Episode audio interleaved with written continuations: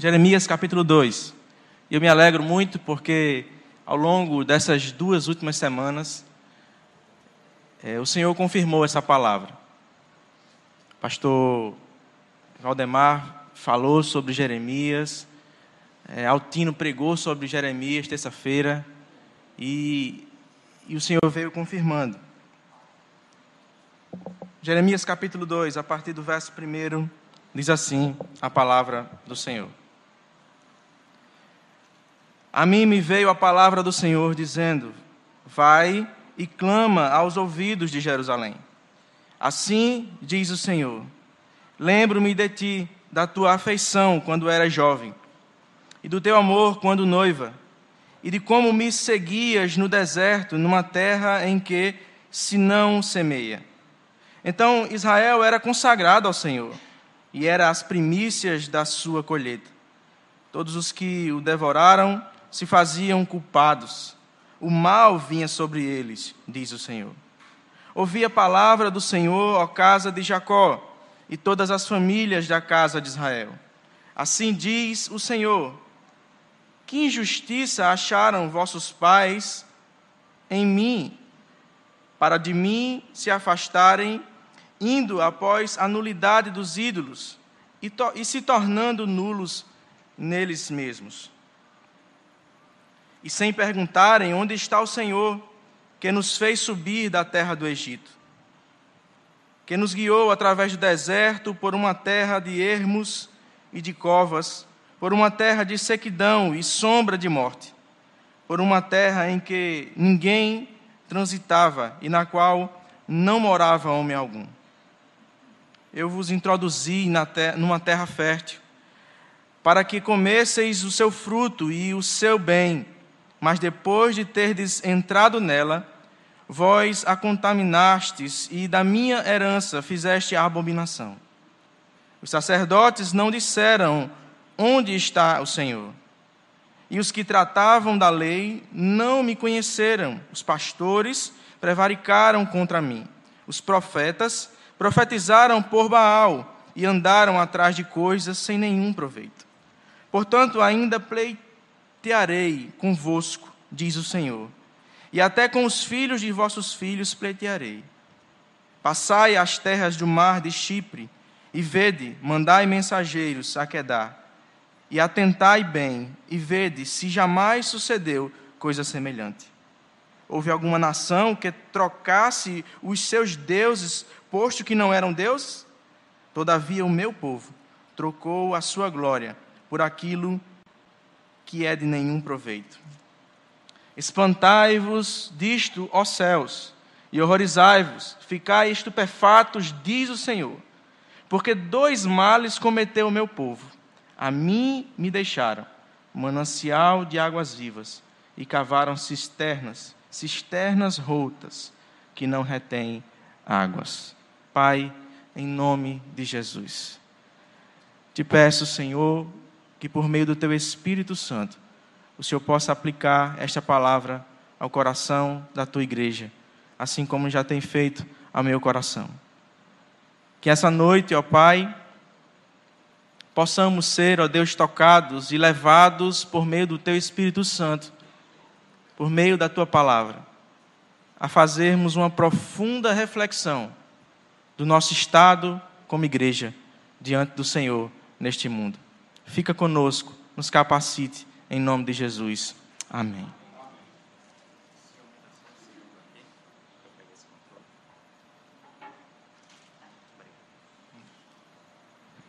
Irmãos, deu para perceber que a palavra que iremos refletir nessa noite é um pouco pesada. E antes de refletir sobre ela, eu queria fazer algumas considerações. Pelo menos duas. A primeira, o seu conteúdo. O conteúdo dessa mensagem. O conteúdo dessa mensagem não se trata de uma mensagem de autoajuda, de motivação, onde facilmente a igreja vai dizer glória a Deus, aleluia. Dificilmente alguns de vocês irão me procurar nos corredores após o culto irão dizer, irmão, como eu fui edificado com essa palavra. essa palavra foi para mim. Porque essa palavra, ela traz consigo um peso, um peso do juízo do Senhor, que está irado, revoltado com seu povo. Não está satisfeito da forma como seu povo tem se conduzido diante deles, diante dos homens. A segunda colocação que eu quero fazer essa noite, antes de trazer essa reflexão, é a limitação de quem a comunica. Quem vos comunica essa mensagem é um pecador salvo pela misericórdia e pela graça do Senhor. Que antes de essa mensagem ser mensagem para você, ela foi mensagem para ele. E por isso, nessa noite, eu quero me esconder atrás da cruz de Cristo. Porque essa palavra é para a igreja, é para mim e é para você. Alguém em sã consciência jamais pregaria sobre um texto complexo como esse, se não fosse munido da confirmação do Senhor. Porque não é um texto, não é uma mensagem que traz glória para si, mas que traz uma profunda reflexão de quem Deus é e de quem somos diante dele. Portanto, o texto que nós lemos, profeta Jeremias, recebe a missão do Senhor num tempo muito difícil. Existe, existia naquela época um declínio caótico, declínio moral, espiritual, político, cultural, religioso. Pelo menos três nações estão em evidência nessa época: a Síria, Egito e Babilônia. O povo de Deus já tinha dividido reino, sido dividido em reino do norte e reino do sul. Reino do Norte, tendo Israel como capital Samaria. Reino do Sul, Judá, capital Jerusalém. A Síria já tinha devastado Israel. E agora a palavra de Deus para Jeremias é em direção a Judá. E que as palavras que o Senhor profere na boca do profeta Isaí, do profeta Jeremias, não são de alento, não são de alta ajuda, mas são de denúncia e denúncia do pecado do povo. O povo que outrora tinha contado com a graça do Senhor, com a presença do Senhor, com as bênçãos do Senhor, agora se tinha virado as costas para o Senhor e esquecido de quem ele era, esquecido da aliança que fizera, esquecido do pacto que tinha feito com o Senhor. A mensagem que o Senhor entrega a Jeremias tem um duplo aspecto. O primeiro é de juízo. O Senhor coloca diante daquele povo, como num tribunal, o seu pecado, a sua sentença. Mas o outro aspecto da mensagem de Jeremias é de esperança. Pois se aquele povo pecador se arrependesse de seus pecados, e voltasse a servir em obediência e fidelidade e amor ao Senhor, o Senhor voltaria a ter comunhão com eles. E eles seriam outra vez povo do Senhor, abençoado pelo Senhor, agraciado pelo Senhor. Dito isso, irmãos, eu quero iniciar essa reflexão. E ao longo do desenvolvimento dessa reflexão, eu queria enfatizar algumas perguntas retóricas que o Senhor faz quando vai julgar esse povo, quando está falando com esse povo. E quando eu falo de perguntas retóricas, eu me refiro, ou se dá a entender, que a, pessoa que faz essa pergunta retórica já sabe da resposta, a qual está questionando. Mas o intuito de fazê-la é fazer com que a, quem a ouve, ou o seu destinatário, faça uma autoanálise do que está sendo feito, do que está sendo falado, do que está sendo dito. E a primeira pergunta retórica que o Senhor faz a esse povo é: Eu fui injusto com vocês? Acompanhe comigo, capítulo 2, permaneça com sua Bíblia aberta. Capítulo 2, verso 5 do 5 ao 8.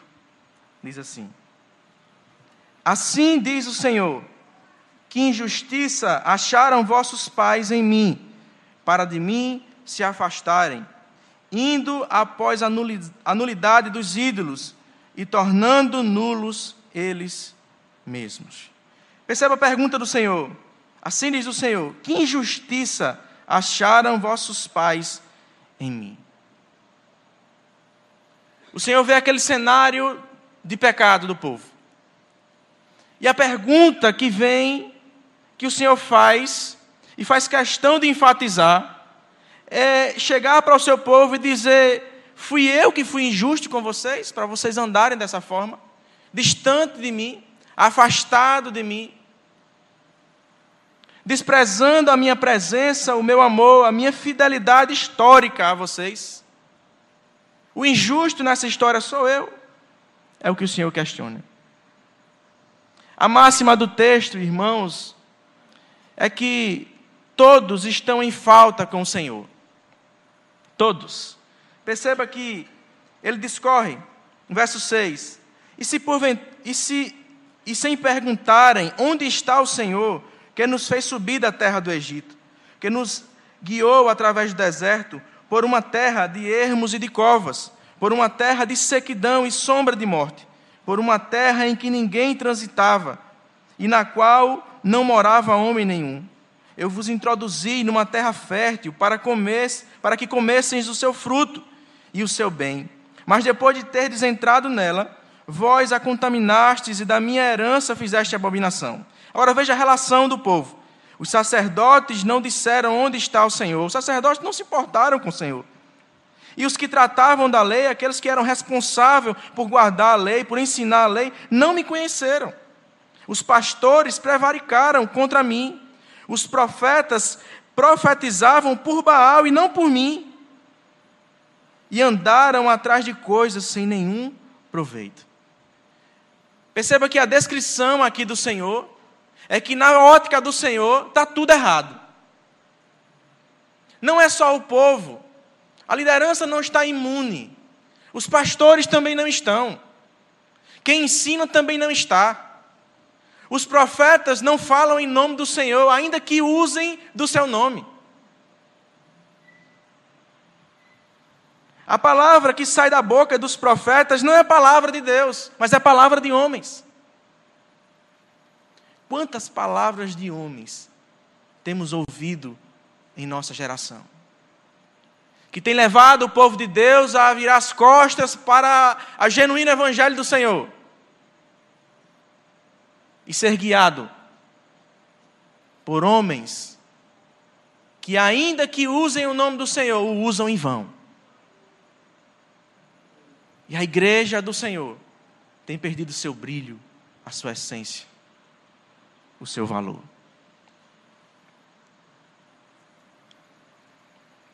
Algumas coisas importantes, irmãos, para podermos refletir acerca dessa pergunta ainda.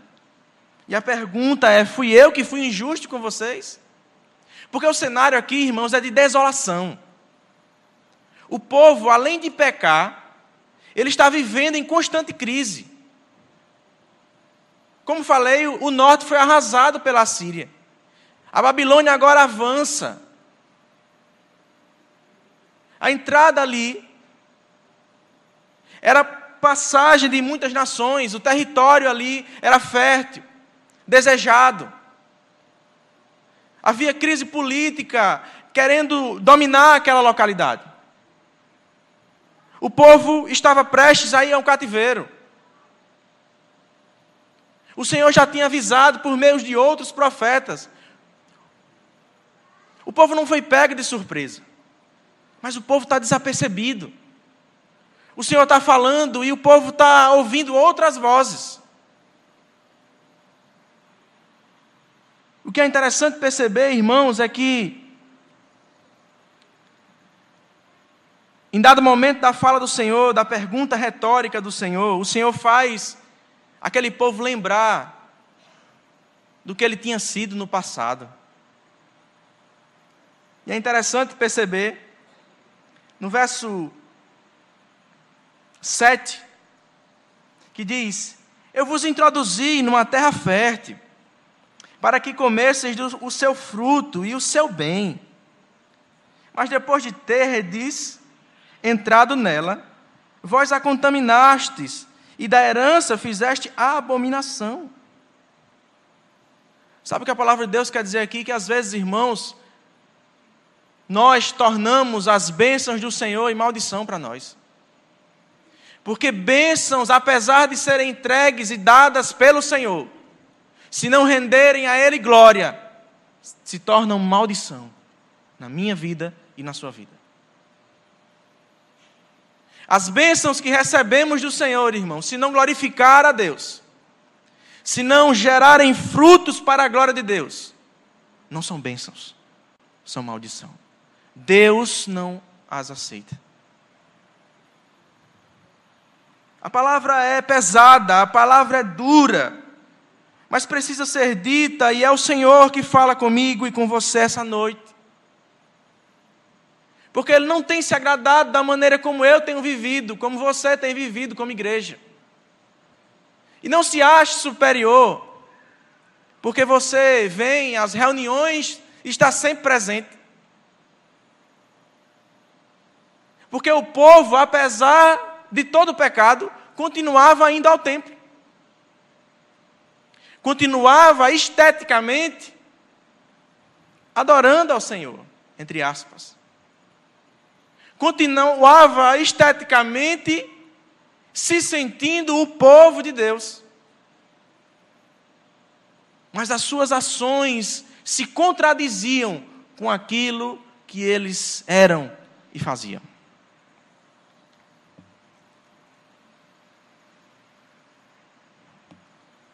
Aqui o Senhor descreve que eles tornaram a bênção em maldição. Os sacerdotes não perguntaram pelo Senhor, diz o verso 7, verso 6. Verso 8, aliás. Os que tratavam da lei não me conheciam, e os pastores prevaricaram contra mim. Os profetas profetizavam por Baal e adoraram após o que é de nenhum proveito. E andaram após o que é de nenhum proveito. Aqui o Senhor relata o desprezo ao seu ser por meio do abandono da vivência prática de Sua palavra. Perceba que aqueles que eram responsáveis pela palavra, pelo zelo da palavra, não estavam fazendo. Por isso agiam como se nunca tivesse conhecido. Quando deixamos, irmãos, de conhecer o Senhor por meio da Sua palavra, deixamos de o servir pelo que Ele é e passamos a servi-lo por interesse.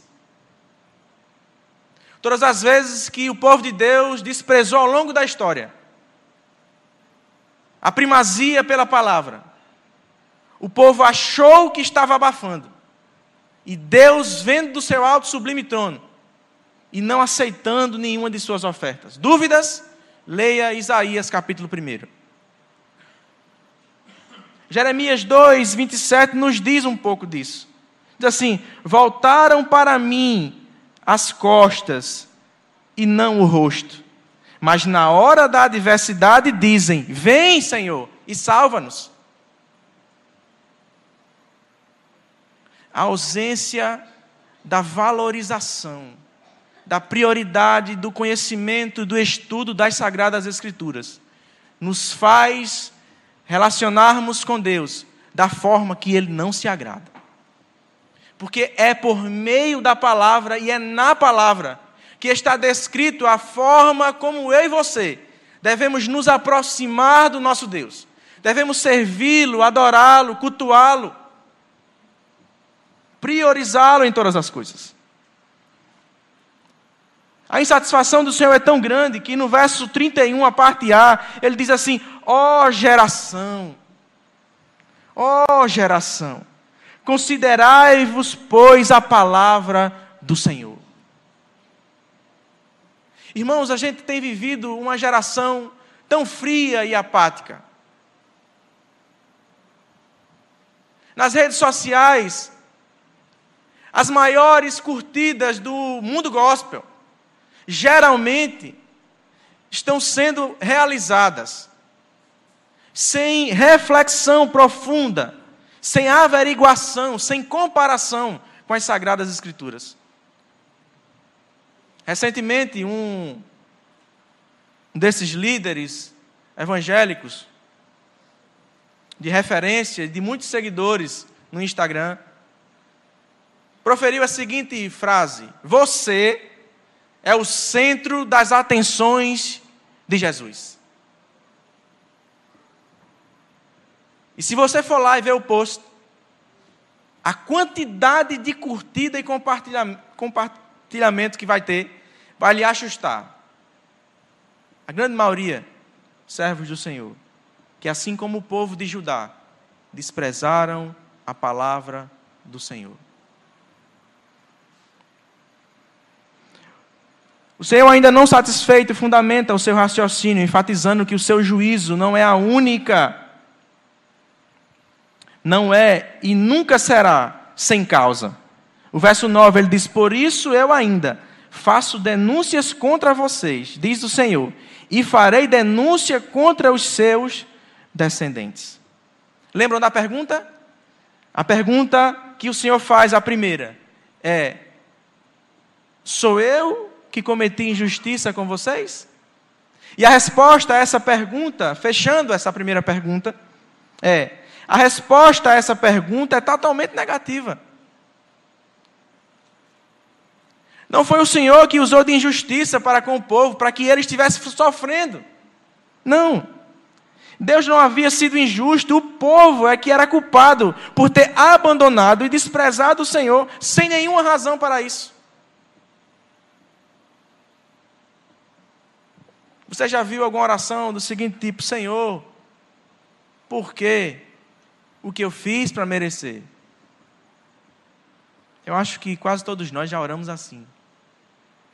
Mas isso é uma oração irresponsável. Porque se Deus é o Senhor da nossa vida, Ele sabe o que está fazendo. Nada foge do seu controle.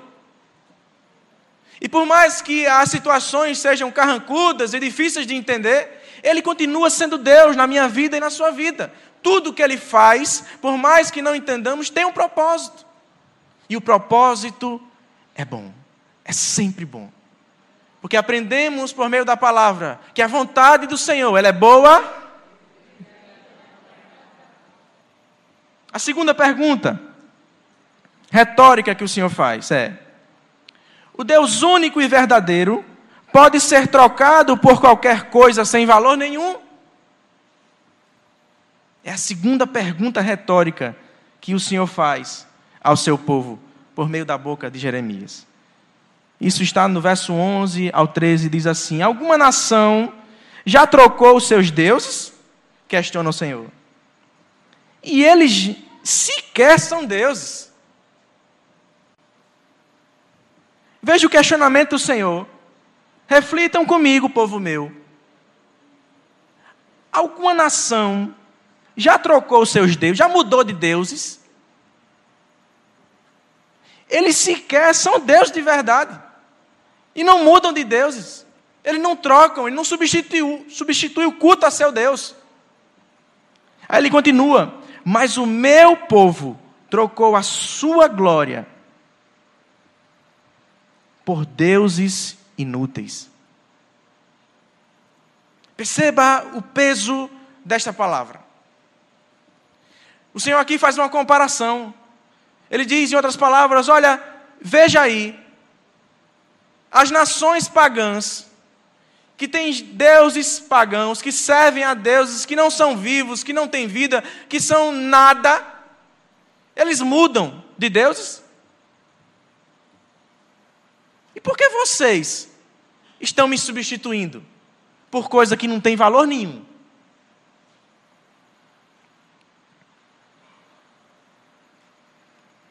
Por coisas que são inúteis. E o discurso do Senhor parece que é claro que ele está extremamente revoltado e irado. E agora parece que ele se desloca do povo. Ele olha para a sua criação. Acompanhe comigo, verso 11 e 12 até o 13. E ele agora conclama os céus, ele diz: Espantem-se diante disso, ó céus. Fiquem horrorizados e abismados, diz o Senhor. O meu povo cometeu dois crimes, eles me abandonaram, a mim, a fonte de água viva, e cavaram as suas próprias cisternas, cisternas rachadas, que não retêm a água. Eu não sei se você entendeu, mas a figura é a seguinte: o Senhor está falando com o seu povo, e agora ele vira para a sua criação. Parece que ele está a se comunicar com sua criação, os seres celestiais. E ele indaga tudo isso e diz assim: Olha, espantem-se diante disso, ó céus. Fiquem horrorizados e abismados. É como se ele dissesse assim: Olha, prestem atenção nesse absurdo. Vocês que naturalmente me glorificam, natureza, anjos, principados, potestades. Prestem atenção nesse absurdo que eu vou acabar de relatar aqui. O meu povo me abandonou. É o Deus puro, santo, justo, se virando para a sua criação e dizendo: Veja que absurdo.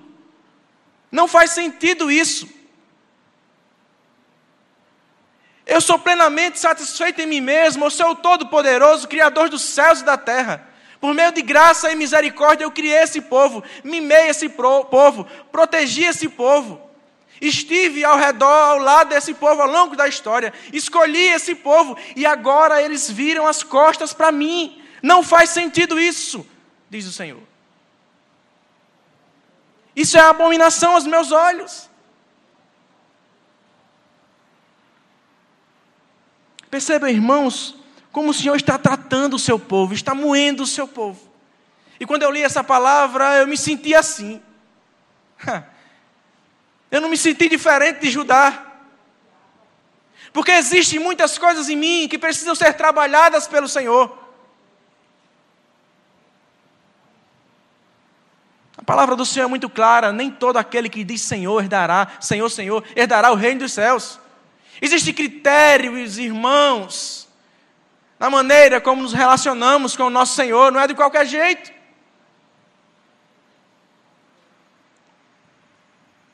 Idolatria aqui é a palavra de ordem. Entenda por idolatria não somente o se ajoelhar, o prostrar diante de imagem. Idolatria, de uma maneira muito simples e objetiva de você entender, compreender, é o seguinte: tudo aquilo que você coloca no exato lugar de Deus é idolatria. Josias, um filho pode ser um objeto da minha idolatria? Pode. O esposo pode. A esposa pode. Pode. O ministério pode. Tudo, irmãos, que tem um grau de maior importância do que Deus, na minha e na sua vida, torna-se para mim e para você um ídolo diante de Deus. E Ele não aceita divisão de adoração, porque ele aceita adoração só a ele, porque ele é o único Deus digno de adoração.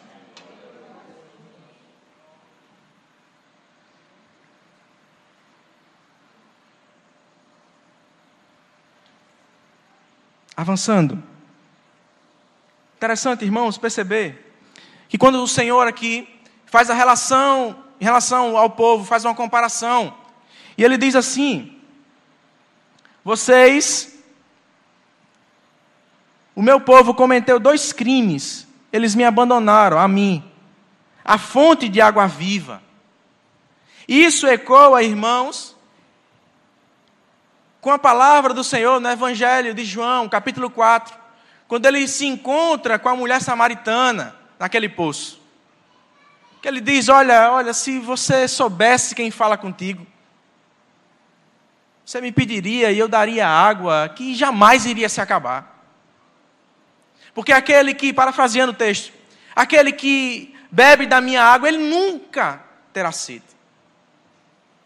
É o Senhor Jesus, irmãos, que é a nossa fonte insaciável de vida e vida eterna. O problema é que muitas das vezes estamos na mesma posição que Judá, cavando cisternas, armazenando energias, convergindo atenções e prioridades, aonde não tem nenhum valor, aonde a presença do Senhor não está. aonde as coisas tornam-se fúteis e sem valor nenhum diante do grande valor que tem a presença do Senhor nas nossas vidas.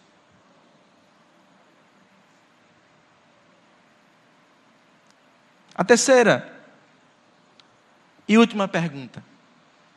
Terceira e última pergunta retórica que o Senhor faz àquele povo é essa: Vocês não conseguem enxergar a imundície dos vossos pecados? Vocês não estão vendo o quanto pecadores vocês estão se conduzindo na minha presença? Vocês não conseguem ver isso? Onde está isso, Josias? No verso 21 do capítulo 2. Diz assim: Eu a plantei como uma videira seleta, de semente absolutamente pura. Como então, contra mim, você se tornou uma videira degenerada e selvagem? Perceba a colocação do Senhor aqui. Ele sempre enfatiza nessas perguntas retóricas que ele vai fazer, e são somam ao total de 13 perguntas retóricas ao longo de todo o capítulo 2. E aqui essa noite eu vou me deter até a terceira. Mas ele sempre faz questão de trazer à memória daquele povo a origem deles, da onde eles vieram, para fazê-los lembrar da onde eles caíram, quem eles eram e quem eles são agora. Olha a forma como ele conduz a palavra eu a plantei como uma videira seleta, de semente absolutamente pura. Como então contra mim você se tornou uma videira degenerada e selvagem? E daí por diante, irmãos, as palavras do Senhor se tornam praticamente insuportáveis. Tamanha a dureza o Senhor passa a comparar aquele povo como uma prostituta. Jeremias 2,20 diz assim: Porque há muito tempo quebrei o seu jugo e rompi as ataduras que prendiam, mas você disse: Não quero te servir. Pois em todos os montes altos e debaixo de todas as árvores frondosas, você se deitava e se prostituía. Entenda a prostituição aqui. Como relacionamento do povo de Deus. O profundo relacionamento do povo de Deus. Com aquilo que não faz parte de Deus, com aquilo que não desagrada a Deus, com aquilo que não está na essência de Deus com aquilo que não glorifica o caráter santo, puro e justo de Deus. Isso é prostituição aos olhos de Deus. Todas as vezes que eu e você, na maneira como nós conduzimos a nossa vida, não glorificamos ao Senhor, estamos prostituindo o Espírito do Senhor que habita em mim e que habita em você. Porque eu não sei se você já ouviu, mas o Senhor, ao longo de toda a sua palavra, trata o seu povo como noiva. Somos a noiva do Cordeiro. E como noiva, Ele espera nos encontrar pura, sem mácula, sem sujeira. Ele fez aliança com sua noiva. O noivo justo, puro, santo, fez aliança com a noiva justa, pura e santa.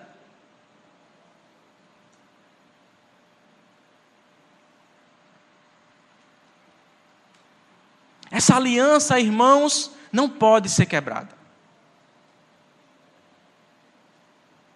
O Senhor, quando julga esse povo, quando traz essa palavra de peso a esse povo, em outras palavras, o Senhor está dizendo àquele povo: enquanto eu fui, ao longo da história, fiel com você, minha noiva, nunca te abandonei, nunca te traí, mas você está constantemente tendo relações extras conjugais fora da minha presença, fora da minha autorização. É por isso que o termo aqui é prostituta. Porque é como alguém ou uma noiva que está compromissada com o noivo, mas que rompe aquela aliança traindo o noivo. É por isso que o Senhor se dirige de forma tão dura à sua igreja. E não pense você que Ele está lhe expondo, ou que Ele está nos expondo, simplesmente porque ele, porque ele tem prazer em fazer isso.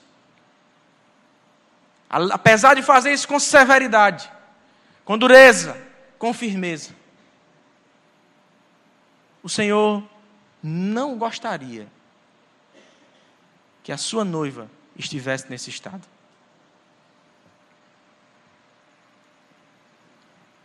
Concluindo, irmãos, que a hora já se avança.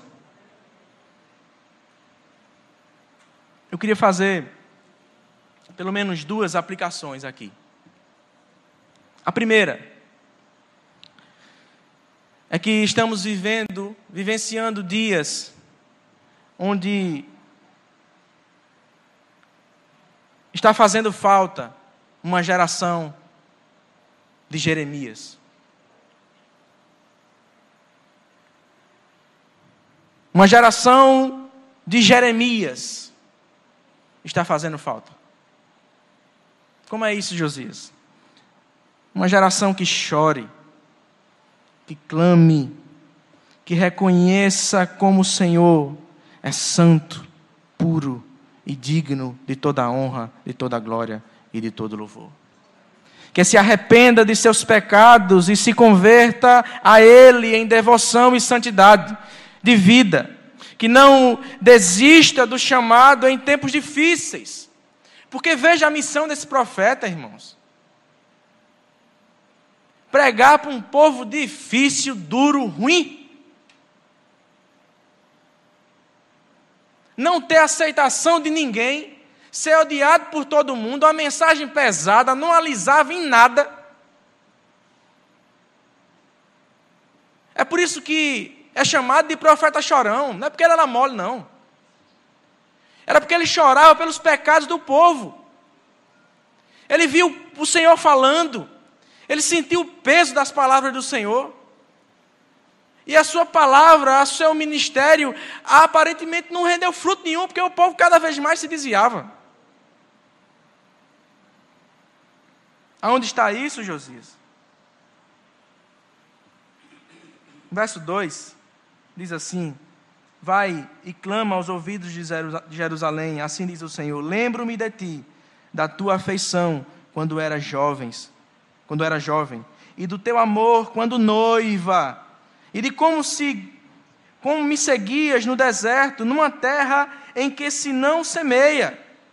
O povo de Deus aqui era fiel, a terra não semeava, mas ele continua sendo fiel, continuava sendo fiel ao Senhor não servia ao Senhor pelo que via, servia ao Senhor por fé, por graça, por gratidão, por amor. Então Israel era consagrado ao Senhor e era as primícias da sua colheita. Precisamos vivenciar a geração de Jeremias. Deus espera encontrar Jeremias nessa geração. Jeremias que não negocia a sua palavra, mesmo que ela não lhe traga adesão, ibope, famas, likes, reconhecimento, mas que pregue a viva de forma genuína, pura, sem mistura, sem inovação, porque só ela pode transformar o pecador por meio do Evangelho de Cristo Jesus. A segunda e última aplicação que eu queria fazer a essa reflexão é sobre a graça e o amor do Senhor a seu povo ao longo da história. Perceba, irmãos, que mesmo traído e desprezado, a noiva, o noivo procura a noiva, desejando reatar o relacionamento com ela. Veja a forma como o Senhor se coloca, como o Senhor coloca as palavras na boca de Jeremias. É de alguém que tem saudade do romance antigo. É alguém que olha para a noiva e diz: Oh, minha noiva, eu te amo tanto. Você já foi mais romântica. Você já foi mais fiel. O que foi que aconteceu com você? Para me desprezar tanto, eu que provo todos os dias o meu amor por você.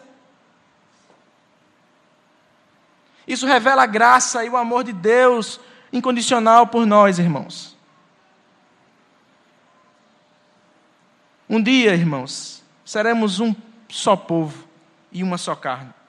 Nos encontraremos com a noiva do Cordeiro, com o nosso noivo amado, que espera nos encontrar limpos do pecado e fiéis ao seu senhorio e à sua palavra.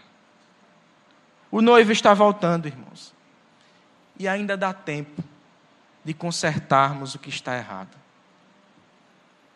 Como noivas do Senhor, nos levantemos essa noite Há uma profunda reflexão na maneira como temos conduzido esse relacionamento com o Senhor Todo-Poderoso.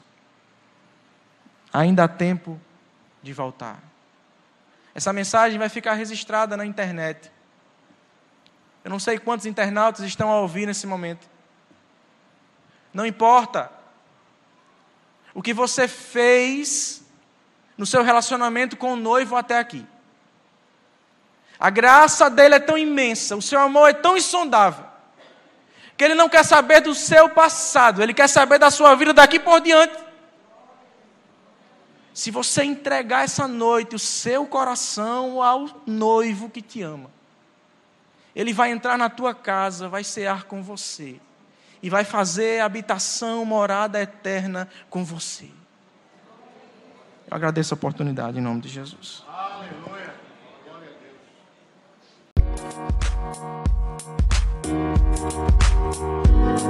a Deus.